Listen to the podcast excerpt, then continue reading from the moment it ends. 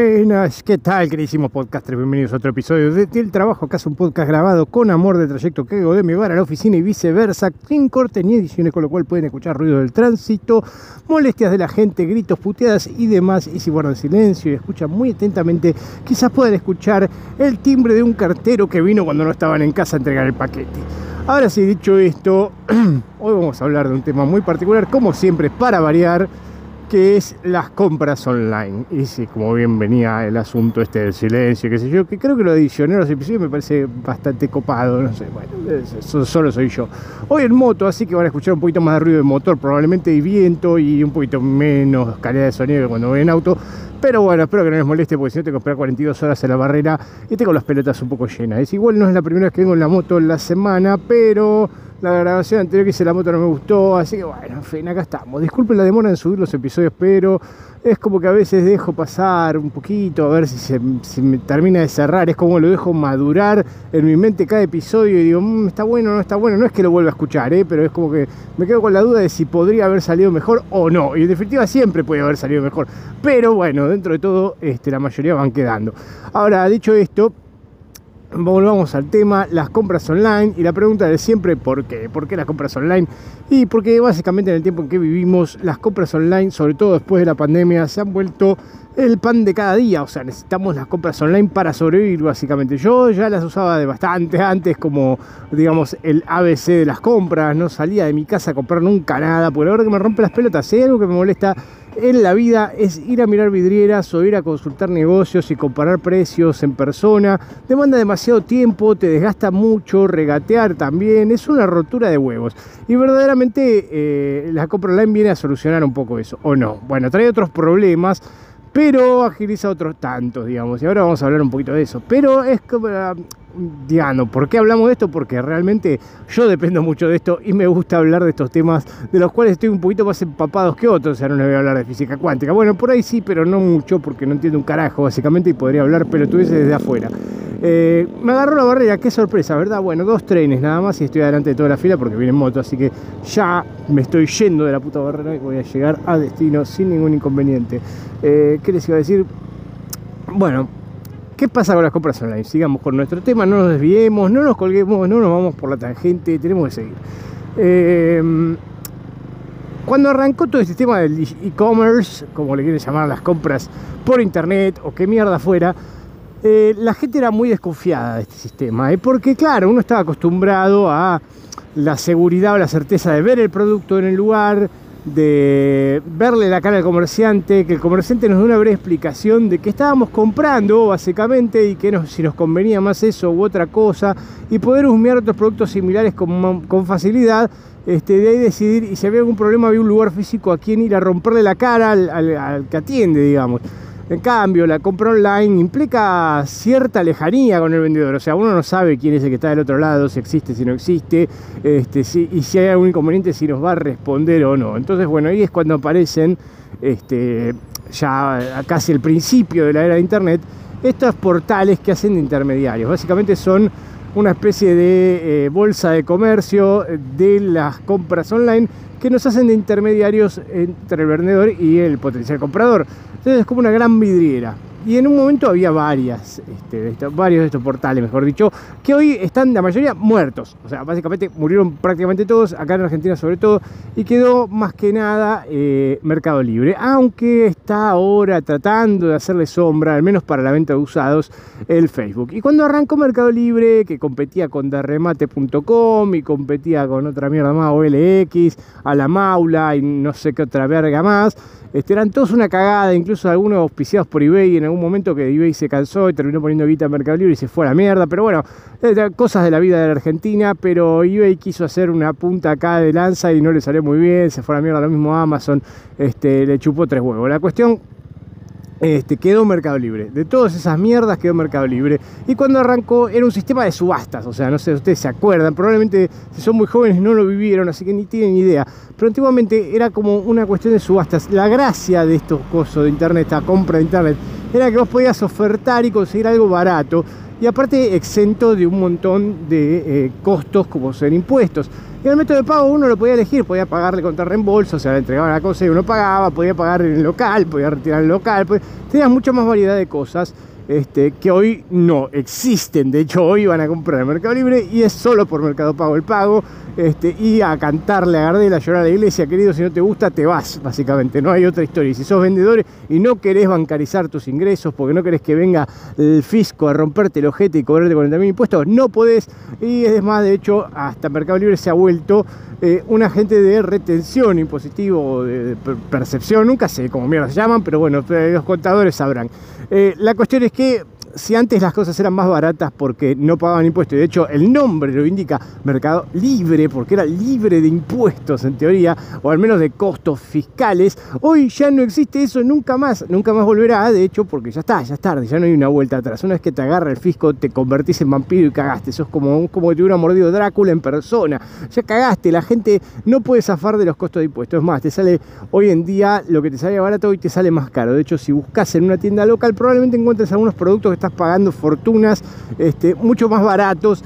Eh, y más si le ofreces pagarlo en el viejo y peludo efectivo, que les permite al comerciante, por supuesto, evadir algunos impuestos. No digo que esté bien, obviamente, evadir es un delito, no hay que hacerlo, este, pero los comerciantes estilan hacerlo cuando hacen ventas en efectivo. De hecho, eh, es más, uno tiene que preguntar, es como un código secreto, digamos. Yo cuando empecé eh, a comprar por mi cuenta con mi propio dinero, no entendía mucho esto de preguntar por el descuento en efectivo y muchas veces me he perdido de descuento. De hecho, este, te tira el precio de comerciante, tira el precio del producto, no el precio de lista. Y uno le dice, ¿y si pago en efectivo? Y ahí es cuando viene quizás una bonificación, porque al le conviene, al comerciante le conviene, no declaran por hongo, se ahorra un montón en impuesto y por más que vos te descuente, te diría hasta el 20%, sigue ganando, porque no tiene que pagar comisiones de tarjeta ni al fisco tampoco, así que se ahorra un montón de guita.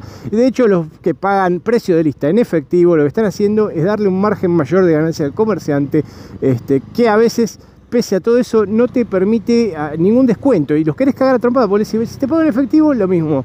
Ah, lo mismo. Bueno, sabes que ahora te pago con tarjeta y no solo con tarjeta, te pago con tarjeta y con Mercado Pago, que te cobra una comisión más grande todavía con tarjeta de crédito. Así bien te rompen bien el culo por no querer hacerme ni siquiera un mísero descuento de 10%, por pagarte en efectivo y tener la guita ahora este, porque sos un pelotudo que, me quiere cagar, básicamente. Porque en realidad no le cuesta nada, al comerciante no le cuesta nada hacerte la bonificación, de hecho le conviene muchísimo. Pero bueno, como ya dije antes.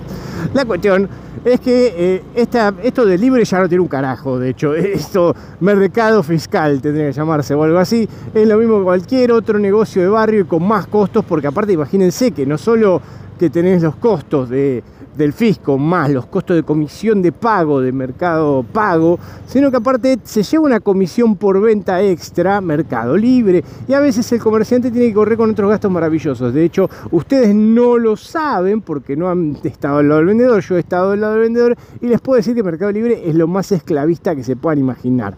O sea, si creen que van a ser independientes por trabajar vendiendo cosas en internet a través de Mercado Libre, está muy equivocado. Mercado Libre es súper esclavista y de hecho es tan esclavista que te timea o sea, te, cuenta los tiempos que vos tardás en responder preguntas. O sea, si alguien te responde dentro del horario laboral, por ejemplo, antes ni siquiera tenía esa distinción, esa diferenciación, era el tiempo directamente que tardabas en contestar desde que se hacía la pregunta y ya está. Y te promediaba. Y si tardabas mucho, te bajaba como de categoría y tus productos te los ponían en la búsqueda. Vieron que cuando uno busca algo, te lo ordena generalmente por relevancia. Que la relevancia me la paso bien por el quinto forro de la pija. A nadie le interesa la relevancia del producto. Todos queremos el menor precio. De hecho, uno puede seleccionar este, que eh, liste por precio, pero hay que elegirlo cada vez que hace una búsqueda uno. Entonces lo que uno primero ve generalmente es lo que se muestra por relevancia. Entonces estar en esa lista de los primeros implica ser un niño obediente de Mercado Libre. Entre otras cosas que nos exigen para estar entre estos primeros de los listados es primero las cantidades de venta, que obviamente tienen que ser altísimas, pero altísimas mal, este, y aparte tener un nivel de respuesta altísimo, no tener quejas de ningún puto cliente de ningún tipo, ningún reclamo, este, básicamente, eh, y contestar las preguntas rápidamente.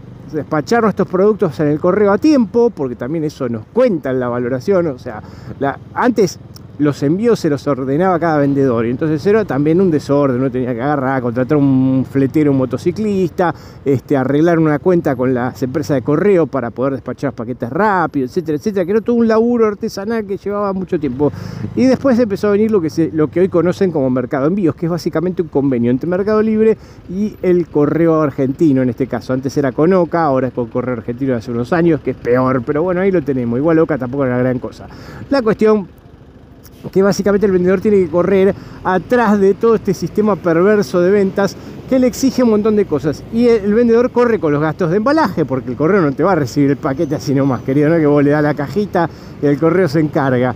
Este, no, no, no, tenés que envolvérselo de una manera que no se rompa cuando lo lleven, porque también eso te puede pasar. Eh. Eh, o sea, el correo lo tira en el camión, el paquete se aplasta todo, llega a la caja toda doblada, y el cliente que va a decir, lo recibí con la caja toda doblada, era para un regalo, y ahora quedé como el orto, y este hijo de puta. Puede decir, pero yo qué culpa tengo que el hijo de puta del correo lo machaque todo, le ponga dos toneladas arriba a cada paquete. Pero bueno, sí, es tu culpa al final porque en Mercado Libre todo es culpa del vendedor. Y de hecho, es tan así que si el cliente se arrepiente de la compra, te devuelve el paquete y vos tenés, perdés la venta enseguida como vendedor. O sea, el vendedor se queda sin la plata de la venta y sin el producto que queda bollando en un viaje maravilloso de fantasía en el correo y te llega como a los dos meses de vuelta. Si sos vendedor, o sea que perdiste la mercadería dos meses y la guita dos meses que te quedó ahí que perdiste la venta. Así que es una doble pérdida. Te hacen pelo y barba, básicamente, cada que te devuelven algo. Y no corren con ninguna responsabilidad. Los clientes pueden directamente arrepentirse, así lo dice la ley. Y está bien porque el consumidor en este tipo de ventas a distancia tiene que tener alguna, algún perk o algún beneficio como para, este, para no perder o no arriesgarse. De hecho, Mercado Libre es Mercado Libre gracias a que hace la vida más fácil a los consumidores. El cliente acá siempre tiene razón. Puede decir, quiero devolverlo, no me gustó, listo, no pagas nada, cancelemos la compra, chao, pum, devolver la cosa al correo y otra cosa, y no pagas ni siquiera el envío de vuelta, que lo paga el vendedor, chicos. O sea, cada vez que devuelven algo de Mercado Libre, el vendedor se le cae en las alas y se cae del cielo. Básicamente te perdés la guita de la venta, perdés el producto dos meses y encima perdés la guita del envío de vuelta que te la cobran a vos como vendedor. O sea, si querés vender por Mercado Libre, prepárate porque te van a descoser el culo. Todo este tipo de cosas, la gente que venden, empieza a vender Mercado Libre las descubre paulatinamente. Por Mercado Libre no te tira toda esta mierda de una y tampoco te las vas a imaginar.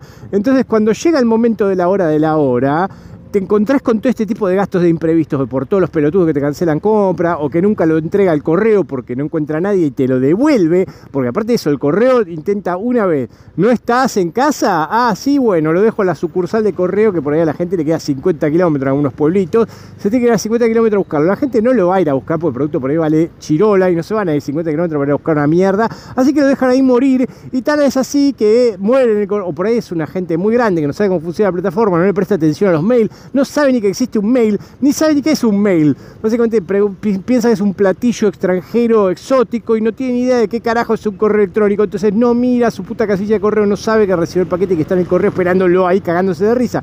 Entonces se queda ahí un tiempito, creo que una semana o dos, y el correo si en dos semanas no lo fueron a buscar, ¿Qué hace? Se lo devuelve al vendedor y cancela la operación. Sí, señores. Y el vendedor se come una pija del tamaño de la Torre Eiffel durante esos dos meses, más el costo de envío de vuelta, más la puteada del cliente. Porque aparte de eso, el cliente te va a putear, papu. Porque va a decir, nunca recibí lo que pedí y vos vas a tener que explicar. El problema es del correo. Yo qué poronga tengo que ver. A mí me dijeron, mandalo a este correo, dejarlo embalado, lo dejé ahí. Y el correo se mandó a la cagada. Pero vos sos el vendedor, vos tenés que saber. Yo no soy una poronga. La culpa es del correo y la reconcha madre puta que te parió. Y a nadie le importa a ningún cliente le importa. Y más si es un viejo carcamán que lo único que quiere es romperte los huevos y buscar soluciones porque claro, lo que te había pedido era un regalo y cómo no llegó. Y ahora que le voy a dar a la persona, igual flaco, hubieras calculado con más tiempo. Si sabes que estás comprando a distancia por correo, de remil puta, podrías por lo menos haberle calculado una distancia de, temporal un poco mayor y que no te diga, porque el sistema te calcula un tiempo de entrega, esa es otra gran maravilla del sistema te calcula un tiempo de entrega que generalmente te dice, no sé, va a llegar el 18 de octubre.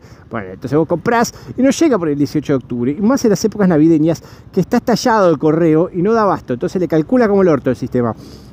Y te llega por ahí el 19 o el 20, y resulta el cumpleaños era el 18. Y la gente a veces juega con eso y piensa, bueno, ahora recibir el 18 y se lo doy del regalo de cumpleaños. Y el 18 no llega el correo por hecho por B y pierde la oportunidad de regalarlo. ¿Y qué hace? Bueno, te putean a vos como vendedor. ¿Cómo no llegó? Me decía acá, decía que llegaba el 18. Vos, flaco, yo no soy el correo y no entienden. Y he discutido indefinidas veces con la gente para explicarle que la culpa no es mía, es del correo, pero igual aún así te matan. Y de hecho antes tenían la posibilidad de calificarte como vendedor y eso te juega muy en contra, porque claro, cada calificación negativa que te ponían como vendedor te iba a tu reputación como vendedor. Y entonces espantaba gente, claro, porque te, iban a comprar algo, veían tu reputación y veían, no sé, las calificaciones negativas que decían, no me llegó el paquete, el paquete llegó con la caja doblada, no sé qué poronga más. Y resulta que no es tu culpa, el problema del correo, pero la gente igual, claro, te ve las estrellas bajas y te mata. Dice, no, le compro este hijo de puta, me va a llegar todo tarde, roto, lo que sea. Y te tenés que fumar y tenés que coexistir con esa mierda de sistema de puntuajes que tenía en ese momento. Ahora ya no te califica más al vendedor, básicamente. Lo único que verificas es el producto para darle referencia a otros. Pero bueno, ¿qué sería de nosotros como compradores, al menos? No digo como vendedores. Eh, como vendedores, chicos, el e-commerce no es lo de ustedes. No piensen que van a tener una independencia de ningún tipo. Van a ser empleados de Mercado Libre, básicamente, arriesgando capital encima. O sea, ni siquiera que van a ser empleados de Mercado Libre sin poner un mango, sino que van a trabajar para embalar, entregar, llevar control de stocks, eh, pagar impuestos y demás a nombre eh, propio, pero en realidad van a depender de la buena predisposición de Mercado Libre para evaluarlos y de sus putos clientes virtuales de mierda que los van a estar monitoreando todo el tiempo. Bueno, en fin, he llegado a destino. Espero que les haya gustado el episodio de hoy. Si les gustó, como siempre, denle las 5 estrellas que están arriba de esta lista de todos los episodios. Van a encontrar una estrella y le dan 5 y a la campanita para que se dice cuando subo algo. Es casi todos los días que voy al trabajo, aunque bueno, estos días estoy medio entresaltado, pero no significa que siempre vaya a ser así. Bueno, en fin, yo qué mierda sé si solo voy del trabajo a casa y de casa al trabajo. Encargame esta online. Nos vemos la próxima. Chao, chao.